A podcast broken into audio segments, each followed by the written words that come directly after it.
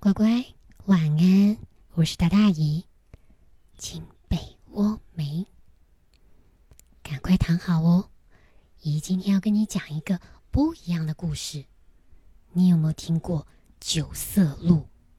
就是九种颜色的鹿。这故事是在很久很久很久以前。那时候呢，有一只乌鸦，它住在皇宫的附近。每天啊。他都能够听到从皇宫里面传出来皇后的声音。哦，我要怎么样才能变得更美呢？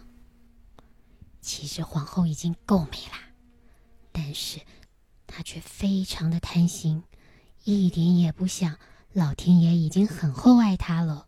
有一天，皇后听人家说，山的那一头啊，有什么神奇的草药。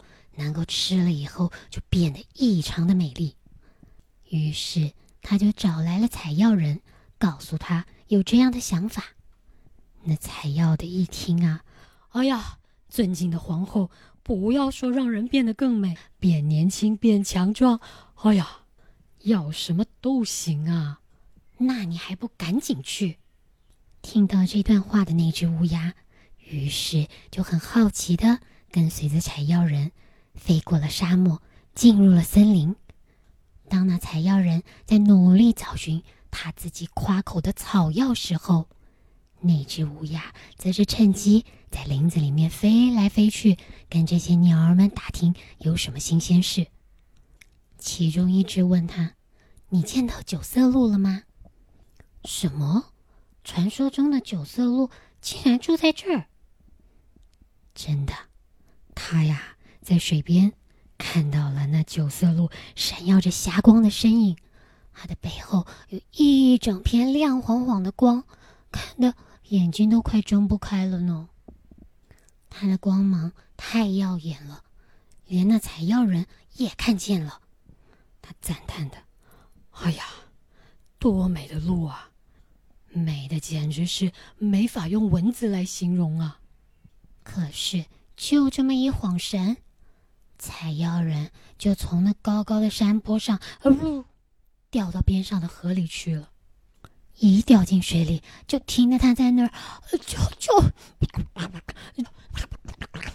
救救命啊！可是不论他怎么喊，这儿半个人都没有，谁能救他？你就看他那身子越挣扎越往水里面去，眼看就快要灭顶了。就在这危急的时候，突然看到一阵霞光，咻，冲向了河里，然后再定眼一看，竟然九色鹿就把这个采药人驮在背上，安稳的送回了岸边。采药人感激的不得了，他跪下来向他磕头谢恩，谢谢九色鹿救了他的命。采药人还对着九色鹿做了承诺。感谢您的大恩大德，您救了我的命，我要一辈子侍奉您，就把我当做您的仆人。我每天给您准备水，准备粮食，准备吃的。但九色鹿什么也不要。你想报恩，就不要告诉任何人我在这儿，不然就会引起他们的贪欲，人们就会贪图我的毛皮，贪图我的鹿角。为了这些犯下杀生之罪，对他们不好啊！采药人承诺了一定不会说出来九色鹿的下落，然后就赶紧赶回皇宫去了。就在采药人把草药送回皇宫的那天晚上，皇后竟然做了一个梦，梦到有一只金光闪闪的九色鹿，她心想。啊这毛皮多美啊！如果我能用它的毛皮来做一件衣裳，那我一定美极了。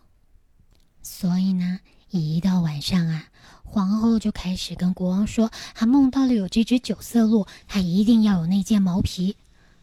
但是那是做梦啊，去哪弄这么个九色鹿的毛皮呀？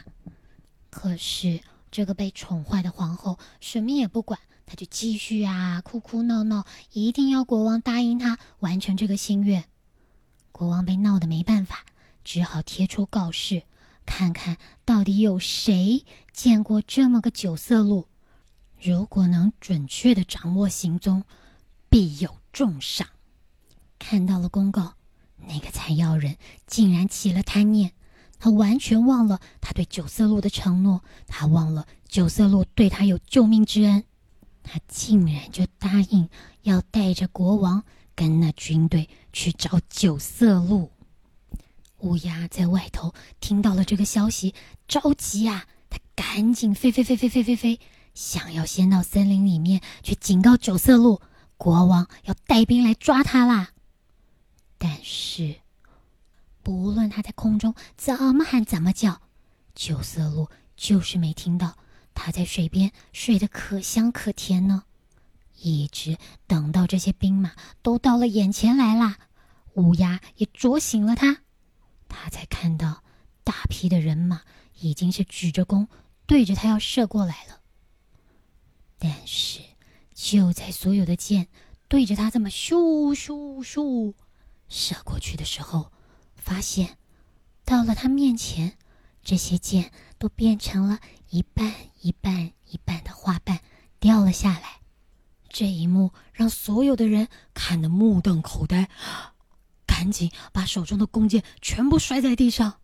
神鹿，这是神鹿啊！所有的人都静止不动。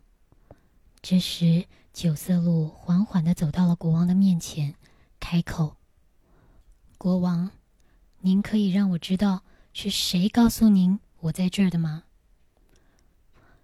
是他。九色鹿一看。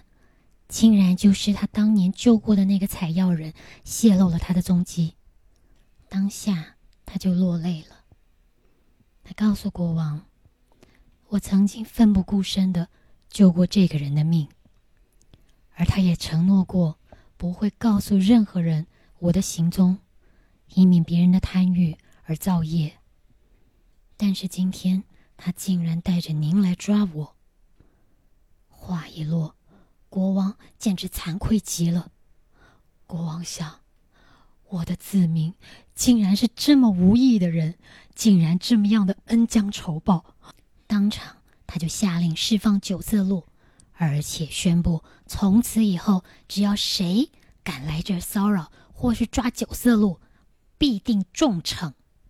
采药人一听到这儿，心想：完了，转身就想逃。没想到一个不小心，啊，扑隆，又掉进河里去了。大批人马也就撤离了森林。在以后的日子里面，听说乌鸦就住到森林里去了，而且时不时还是会听到九色鹿有神奇的事迹发生哦。